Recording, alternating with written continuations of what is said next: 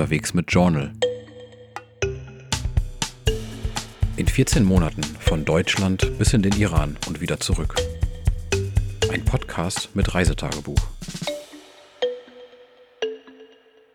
Hallo und herzlich willkommen zu einer neuen Episode Unterwegs mit Journal. Mein Name ist Michael und in diesem Podcast nehme ich dich Folge für Folge mit auf meine Reisen. Immer wenn ich unterwegs bin, dann führe ich mit viel Herzblut ein ausführliches Reisetagebuch, mein Journal. Und aus diesem lese ich hier vor. Damit bist du ganz dicht und hautnah mit dabei. In der vergangenen Episode setzten Verena, Alex und ich unseren Trip quer durch Bosnien fort. Dabei stoppten wir auch bei den Pyramiden von Vesoko, einem faszinierenden Ort, an dem sich die Geister scheiden. In Sarajevo lernten wir viel über die Geschichte der Region und trafen uns häufig mit unserem Gastgeber Cemo. Er erzählte uns dabei viel über seinen muslimischen Glauben. Schon kurz nachdem Verena abgereist war, kam ich in eine kleine Krise und fasste in Mostar, einer Stadt im Süden des Landes, den Entschluss, dass ich zumindest kurzzeitig alleine weiterziehen muss. Ich fuhr nach Nikšić in Montenegro und fing an, mir ausführlicher Gedanken über den Sinn dieser Reise zu machen. An genau dieser Stelle geht es heute weiter. In Nikšić blicke ich zurück auf unseren Besuch in Mostar sowie auf die Anreise per Anhalter nach Nikšić. Außerdem berichte ich vom vermutlich skurrilsten Ort der Stadt. Danach geht's weiter nach Kotor, wo ich nicht nur Alex wieder treffe, sondern wo wir auch Besuch von Alex Freundin Froni bekommen. Fortan erkunden wir das Land Montenegro zu dritt. Die Episode endet dann in Schabeljak in den montenegrinischen Bergen. Dort werden einige unserer Wanderpläne vom Wetter torpediert. Trotzdem machen wir dort aber noch eine spannende Entdeckung. Auch in der heutigen Episode gibt's wieder ein paar Originalsounds. Vor allem die Vertonung aus Schabeljak habe ich während der Reise aufgenommen. Und damit geht's auch schon los. Episode 16 von Nikšić bis nach Schabeljak. Geschrieben am 7. Juni 2018, nachts um 23.40 Uhr in einem Apartment in Nikšić. Unseren zweitägigen Aufenthalt in Mostar fand ich aus mehreren Gründen beeindruckend. Die Stadt liegt im Süden von Bosnien und Herzegowina. Seit dem Ende des Bosnienkrieges 1995 ist die Stadt durch den Fluss Neretva in zwei ethnisch dominierte Hälften gespalten. Östlich von diesem Fluss leben fast alle bosniakischen Einwohner Mostars, während gegenüber nahezu alle Kroaten der Stadt beheimatet sind. Serben gibt es dort nur noch wenige. Und so entdeckten wir auf der einen Seite der Neretva vorrangig Moscheen und Minarette, wohingegen westlich des Flusses vor allem katholische Gotteshäuser zu finden sind. Insbesondere eine neue Kirche mit einem riesigen, 100 Meter hohen Glockenturm aus Beton fällt ins Auge. Ein Gipfelkreuz auf einem Hang der kroatischen Seite Mosters ist derart gigantisch und vor allem von der muslimischen Seite aus überall zu sehen, dass es sich dabei eigentlich nur um eine gezielte Provokation handeln kann. Besonders schön und beeindruckend ist die Stari Most, die alte Brücke, welche sich in gut 20 Metern Höhe über das klare Wasser der Neretva schwingt. Zur Mitte hin läuft sie nach oben spitz zusammen. Tagsüber herrscht dort reges Treiben. Touristen strömen über die schmale Brücke von der einen Seite der Altstadt auf die andere. Händler bieten ihre Waren feil und ganz oben in der Mitte sitzen zumeist zwei oder drei junge Männer in Badehose, die ständig kurz davor zu sein scheinen, sich mit einem waghalsigen Sprung hinunter ins kühle Nass zu stürzen.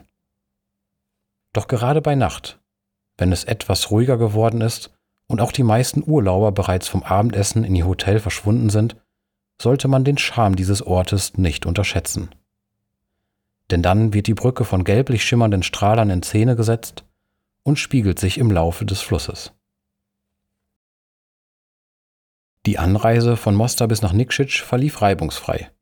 Nie musste ich dabei länger als 30 Minuten auf die nächste Mitfahrgelegenheit warten. Die ersten Meter aus Mosters Altstadt heraus legte ich mit einem Mann zurück, der sehr erpicht darauf zu sein schien, seine kroatische Herkunft anzusprechen und zu betonen. Immer wieder deutete er auf die Umgebung um uns herum und erklärte dazu Bosna, nur um dann auf sich selber zu zeigen und Hrvatski, also kroatisch, zu sagen. Etwas besser konnte ich mich mit einer älteren Dame namens Sumreta im nächsten Auto unterhalten. Sie hatte viele Jahre in Kanada gearbeitet und ist mittlerweile zu ihrer Familie nach Bosnien zurückgekehrt. Die netteste und sympathischste Gesellschaft hatte ich definitiv im dritten PKW des Tages mit André, der mich bis nach Trebinje brachte. Immer wieder entschuldigte er sich für sein Englisch, obwohl das eigentlich ganz gut war, und fragte mich, ob seine Fahrweise so für mich in Ordnung sei, obwohl die eigentlich ganz entspannt war. Er arbeitet für Nestlé und ist bosnienweit für den Vertrieb von Katzen- und Hundefutter verantwortlich. Innerhalb Trebinjes half mir eine Frau über ein paar Kilometer hinweg, so dass ich schließlich an der Ortsausgangsstraße in Richtung Montenegro warten konnte. Dort stoppte ein Auto mit Linzer Kennzeichen.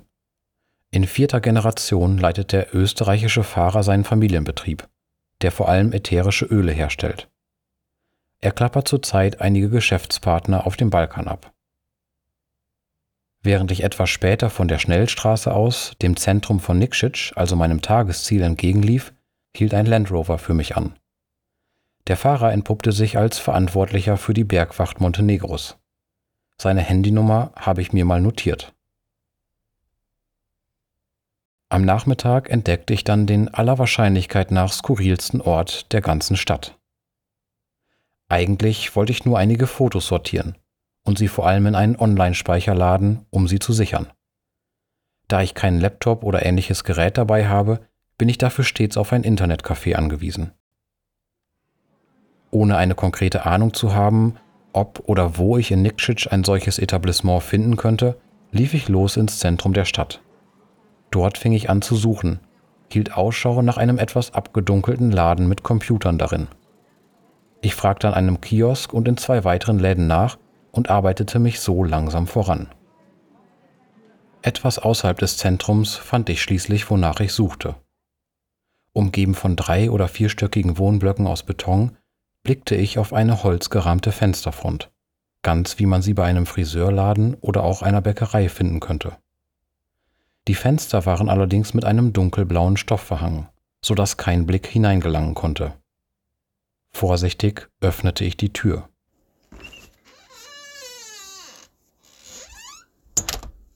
In vielen, teils wirklich skurrilen Internetcafés bin ich nun schon gewesen. Doch solch eine Szenerie habe ich auch noch nicht gesehen.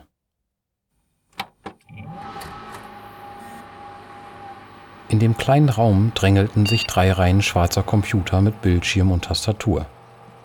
Ich nahm an einem der hinteren Geräte Platz und ließ das Schauspiel in seiner Gesamtheit kurz auf mich wirken. Auf den PCs waren nicht lizenzierte Windows XP-Kopien aufgespielt. Ein BitTorrent-Programm, welches meistens für das illegale Verteilen von Software verwendet wird, bat mich per Pop-up-Fenster um eine Aktualisierung. Dominiert wurde der Raum aber von einer Horde kleiner Kinder. Die meisten von ihnen waren geschätzt zehn Jahre alt, einige noch etwas jünger. Vermutlich waren sie direkt von der Schule aus hierher gepilgert. Mit viel Enthusiasmus zockten sie ein nicht gerade unbrutales Ego-Shooter-Spiel, feierten lautstark ihre tödlichen Erfolge und schrien entsetzt, wenn sie selbst verloren hatten.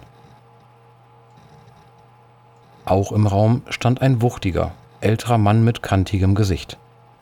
In seinem roten Jogginganzug schien er die Verantwortung zu tragen und hatte ein wie auch immer geartetes, inniges Verhältnis zu den Kindern.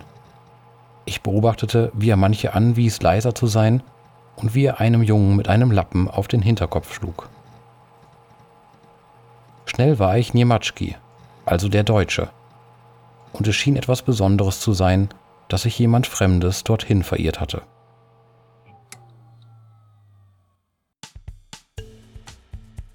Juni 2018 in einem Hostel in Kotor, Montenegro. Wow, damit hatte ich nicht gerechnet.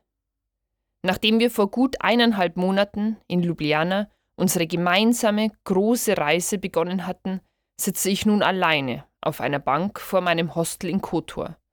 Und wo Mitschko gerade ist, das weiß ich nicht einmal. Er wolle ein paar Tage alleine unterwegs sein, sich sortieren, einen Überblick über sein Reisebudget bekommen und ganz grundsätzlich herausfinden, wie es für ihn und damit auch für uns weitergehen soll und kann. Nachdem er mir das vorgestern bei einem für uns beide sehr schwierigen Gespräch mitgeteilt hat, bin ich mit einem Direktbus von Mostar in die montenegrinische Küstenstadt Kotor aufgebrochen. Jetzt sitze ich hier und während ich aufs Meer schaue, geht mir so einiges durch den Kopf.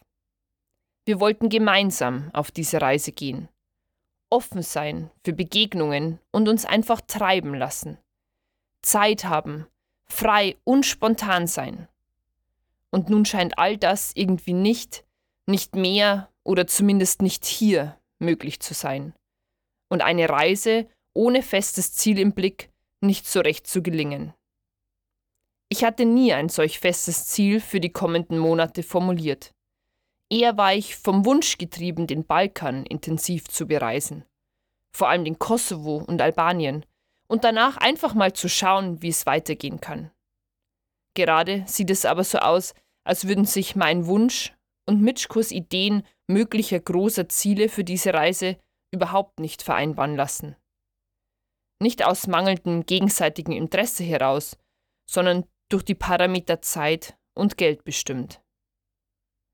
Neben diesem ganz grundsätzlichen bereiten mir aber auch die nächsten Tage Sorge. Übermorgen schon soll Froni, eine Schulfreundin von mir, aus Deutschland einfliegen und uns ein paar Tage begleiten. Keine 24 Stunden vorher werden Mitschko und ich uns in der Altstadt von Kotor zum ersten Mal wiedersehen. Kann das überhaupt klappen? Ist eine schöne gemeinsame Zeit zu dritt unter diesen Voraussetzungen überhaupt möglich? Antworten auf diese Fragen werden wir wohl nur zusammen finden können. Deshalb genieße ich jetzt erstmal mein kaltes Nikschitschko-Pivo und widme mich wieder meiner neuen Lektüre. Bei meiner Anreise habe ich nämlich Siddhartha von Hermann Hesse hier im Hostel Bücherschrank entdeckt und kann mich seither kaum noch losreißen. Auch weil es fast schon unheimlich gut zur momentanen Situation passt.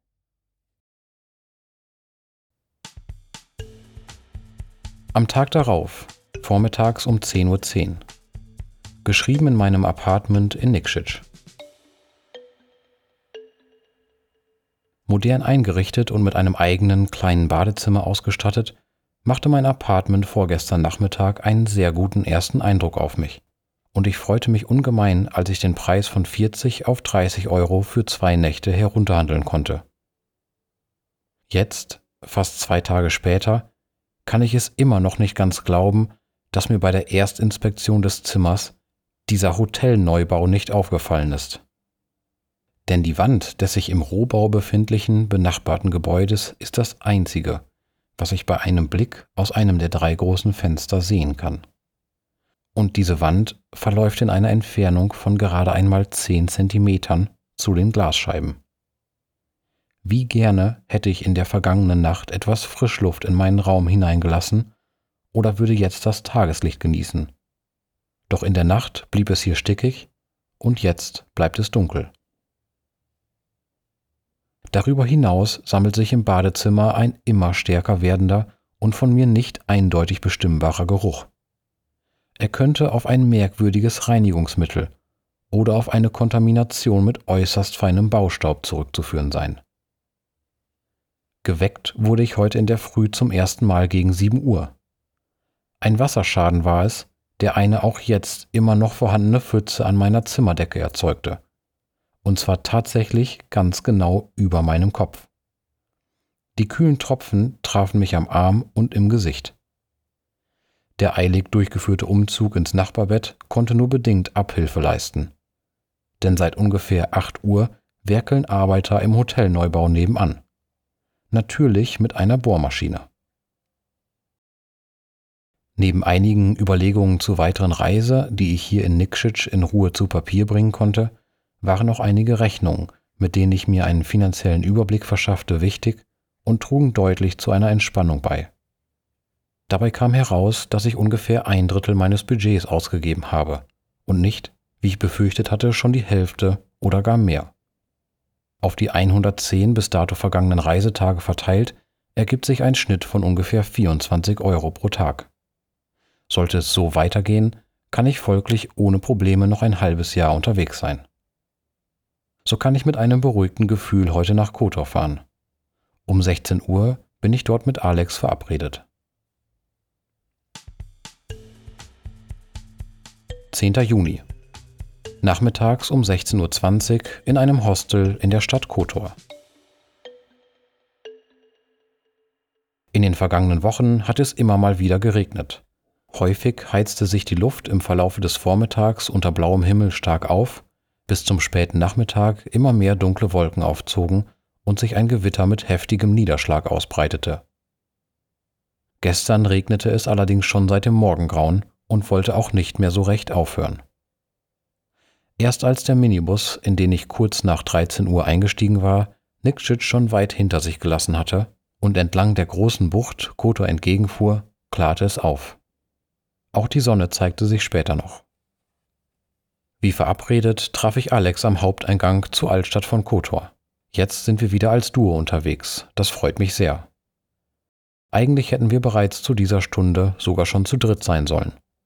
Fronis Einflug ins zehn Kilometer entfernte Tivat verspätet sich jedoch auf noch unabsehbare Zeit. Zwei Tage später am Abend des 12. Juni um 17.40 Uhr geschrieben in einem Apartment in der kleinen Stadt Schabeljak im Dumitorgebirge.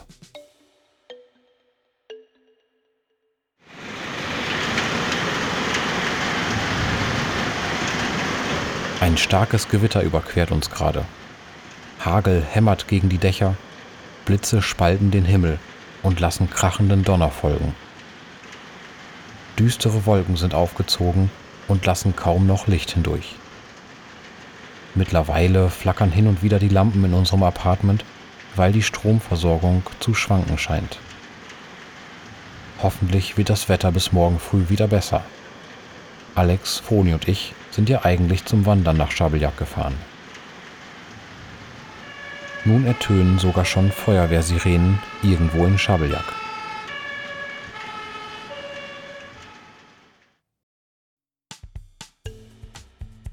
Zwei Tage danach, geschrieben abends um 19.30 Uhr, immer noch in Schabeljak.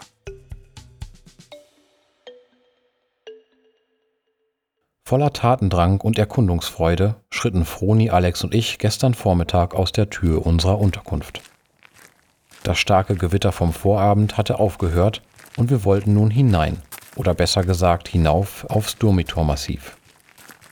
Doch schon nach wenigen Metern war klar, dass es an diesem Tag schwer werden würde.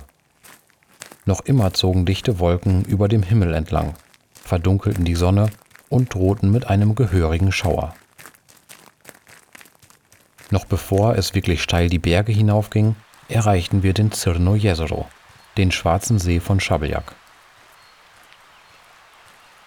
Ähnlich einer überdimensionalen Acht lässt er sich in zwei Gewässer unterteilen, die nur über ein ganz schmales Stück miteinander verbunden sind. Im klaren Wasser spiegeln sich nicht nur die umgebenden Bäume, sondern je nach Perspektive auch Teile des felsigen Durmitors.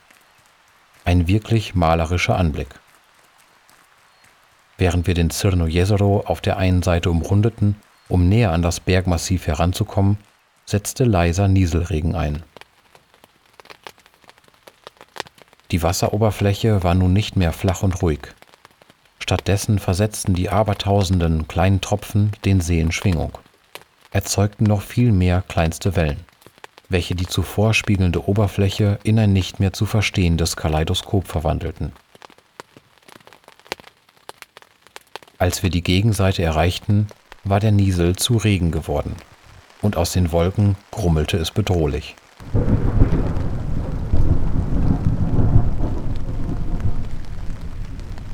Wir entschieden uns dagegen, bei diesem Wetter hinauf in die Bergwelt zu steigen, liefen lieber die Runde um den Cirno Jezero herum zu Ende und erkundeten fortan die nähere Umgebung des Sees. Wir waren bereits auf dem Rückweg zum Apartment, da entdeckten wir plötzlich ein Hotelgebäude. Das Jezera, so war der Name der Anlage auf einem Schriftzug zu lesen, zeigte sich uns mit zwei großen Flügeln, die rechtwinklig aufeinander trafen. Jedes Zimmer hatte einen eigenen Balkon, und die auffällige Dachkonstruktion wirkte auf mich so, als hätte man hier in den 70er Jahren etwas ganz Futuristisches bauen wollen. Die meisten Holzvertäfelungen waren allerdings abgebrochen oder hingen an nur noch einem Nagel in merkwürdigem Winkel herab. Einige Fenster waren eingeschlagen, der ehemals weiße Putz abgebröckelt oder von grünem Moos überzogen. Irgendwie zog uns dieses Gebäude magisch an. Konnten wir in dieses verlassene Hotel vielleicht irgendwo einsteigen, uns dort näher umsehen? Wie sah es darin aus? Vielleicht konnten wir im Gebäude eine Vorstellung davon bekommen, wie es hier früher einmal ausgesehen haben muss. Geschickt überwanden wir das erste Hindernis. Ein leichter Bauzaun riegelte das Gelände weitläufig ab, hatte jedoch einige Lücken, durch die wir uns ohne größere Mühe hindurchquetschen konnten. Wir sahen uns noch einmal um und stapften dann vorsichtig auf einer Grasfläche hinüber zum Hotelgebäude. Doch was war denn das? Hatte sich dort irgendwo etwas bewegt? Unruhig und angespannt näherten wir uns der Fensterfront im Erdgeschoss. Einige Gläser waren blind, andere zersplittert. Große Abschnitte waren von innen mit Vorhängen verdeckt, so dass wir kaum in das Gebäude hineinlugen konnten. Langsam pirschten wir uns vor und suchten nach einem Eingang oder nach einer Einstiegsmöglichkeit. Plötzlich erschauderten wir. Schon wieder hatte sich ein Schatten im Fenster bewegt. Jetzt wollten wir wissen, was dort los war. Doch noch immer konnten wir kaum ins Hotel hineinschauen. Kurz vor einer Gebäudeecke blieben wir stehen, schauten uns an und sprangen dann um die Mauer herum. Da war es. Auf einmal war klar, was dort durch die Fensterscheiben durchgeschimmert hatte. Ein Pferd mit hellbraunem Fell starrte uns mit leeren Augen an. Den Kopf leicht schief gelehnt, kaute es auf irgendetwas herum. Speichel lief ihm aus dem Mund. Zombie-gleich setzte sich das Pferd in Bewegung, kam ganz langsam auf uns zugetrabt. Kauend, starrend, sabbernd. Wir wussten nicht so recht, was zu tun war, blieben zunächst wie angewurzelt stehen und beobachteten das schlanke Tier. Doch es lief unaufhaltsam auf uns zu.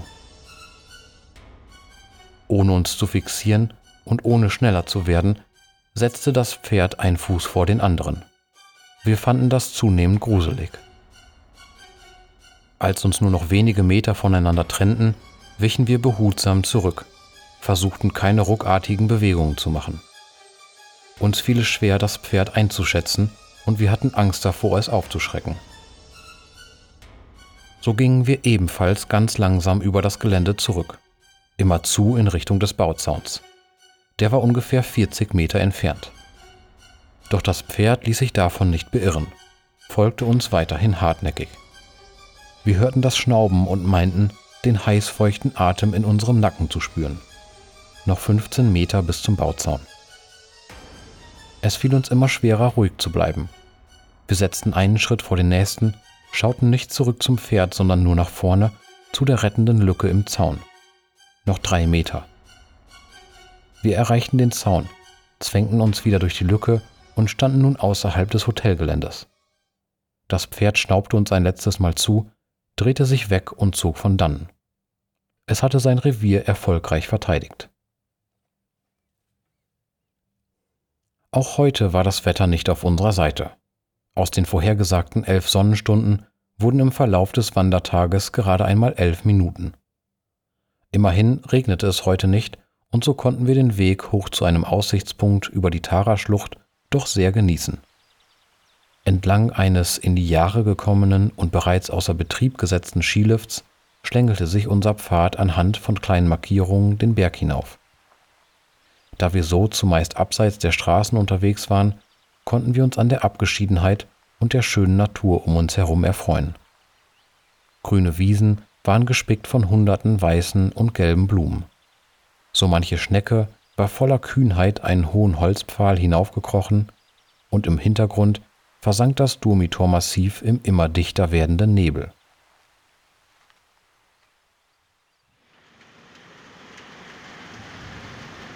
Mittlerweile hat es sich wieder eingeregnet hier in Schabeljak. Aus dem Fenster unserer Unterkunft sehe ich nur den Regen und die ihn begleitende graue Tristesse. Das schlechte Wetter treibt uns nun weiter. Mal schauen, was uns sonst noch in Montenegro erwartet.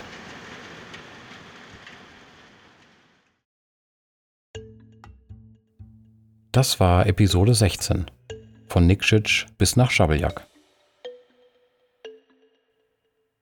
In der nächsten Episode geht's dann weiter zu dritt durch Montenegro. Sicher hast du Fragen oder Feedback zu dieser Episode.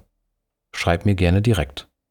Du erreichst mich per Mail unter der Adresse feedback at unterwegs-mit-journal.de, kannst mir einen Kommentar auf meiner Website hinterlassen, unterwegs-mit-journal.de, findest mich bei Facebook auf der Seite Unterwegs mit Journal oder bei Instagram unter dem Handle Farben dieser Welt. Alle Links dazu findest du auch in den Shownotes. Wenn du diesem Podcast folgen möchtest, dann geht das bei Spotify, bei Apple Podcasts oder auch bei Google Podcasts. Und wenn dir diese Show gefällt, dann freue ich mich sehr darüber, wenn du sie bewertest, ihr Sterne vergibst oder mir eine kleine Review schreibst. Das war's für heute. Ich freue mich auf die nächste Episode. Bis bald.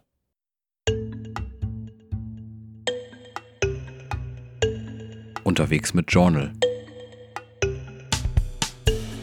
In 14 Monaten von Deutschland bis in den Iran und wieder zurück.